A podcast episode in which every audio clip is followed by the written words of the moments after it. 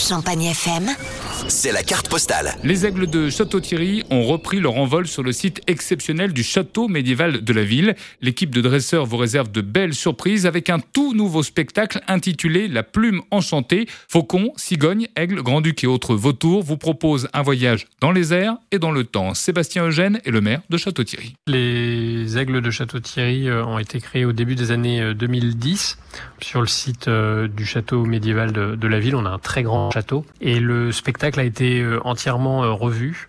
euh, il y a maintenant deux ans avec un nouveau spectacle qui s'appelle La Plume Enchantée et qui permet de relier l'apprentissage des différents rapaces avec également l'histoire de la ville de Château-Thierry et notamment l'histoire de Jean de La Fontaine. Vous l'avez compris, cette nouvelle mise en scène fait la part belle à l'enfant prodigue de la ville, Jean de La Fontaine, l'auteur des fables. On n'utilise pas tant euh, ces fables euh, que son histoire euh, personnelle, sa naissance euh, à Château-Thierry et le fait que tout autour de Château-Thierry, eh bien, il y a euh, la nature et on peut euh, aisément penser que cette nature qu'il avait plaisir à observer euh, durant sa jeunesse a également euh, compté lorsqu'il a rédigé euh, des fables en utilisant les animaux pour mieux euh, raconter les hommes. Et on vient de plus en plus loin pour découvrir ce fabuleux spectacle des aigles de Château-Thierry. Il y a beaucoup de touristes qui se rendent chaque année sur le site des Aigles de Château-Thierry et son château euh, médiéval.